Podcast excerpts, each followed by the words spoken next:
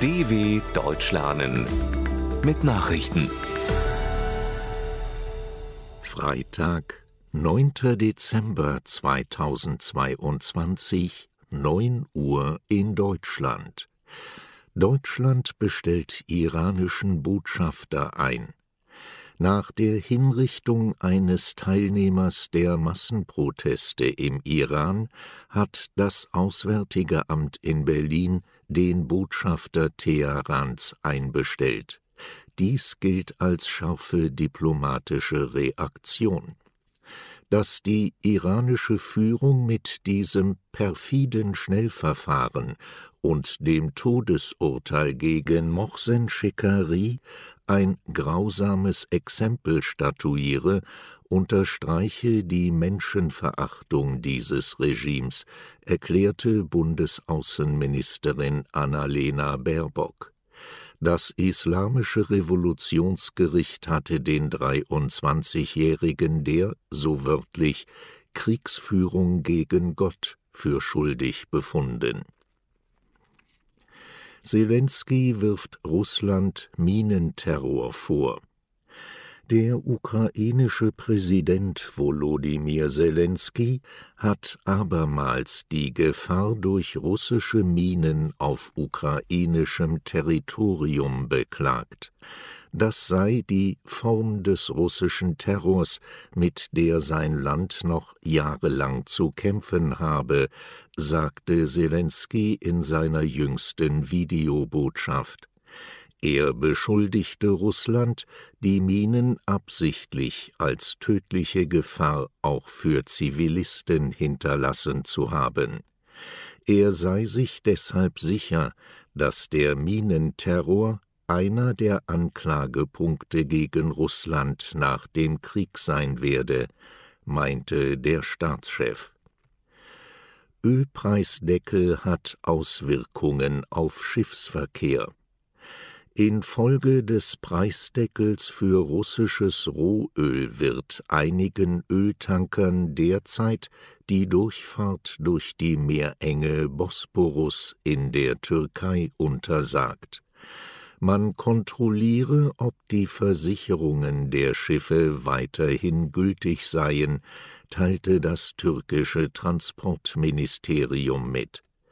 Seit Montag gilt eine Regelung der EU, die Russland dazu zwingen soll, Erdöl für höchstens 60 Dollar pro Barrel an Abnehmer in anderen Staaten zu verkaufen Westliche Versicherungen dürfen seitdem Transporte mit russischem Öl nur dann absichern, wenn die Preisobergrenze eingehalten wird, sonst müssen sie mit Sanktionen rechnen. Neuer Kampfjet von westlichen Staaten Japan, Großbritannien und Italien wollen zusammen einen neuen Kampfjet entwickeln.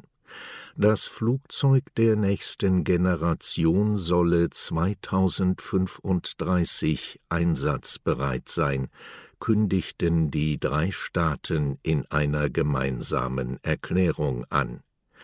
Zudem solle der Jet mit den Maschinen anderer NATO-Länder kompatibel sein und später den Eurofighter Typhoon ersetzen das Projekt mit dem Namen Global Combat Air Program lasse auch Raum für künftige Kooperationen mit anderen verbündeten Staaten, wie beispielsweise den USA, hieß es weiter.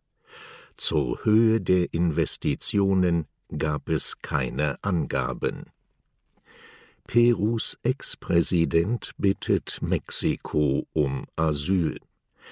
Nach dem chaotischen Machtwechsel in Peru hat der abgesetzte Staatschef Pedro Castillo Asyl in Mexiko beantragt. Dies bestätigte das Außenministerium in Mexiko-Stadt. Castillo sei offenbar Opfer einer unbegründeten Verfolgung durch die Justizorgane, die einen politischen Charakter habe, hieß es.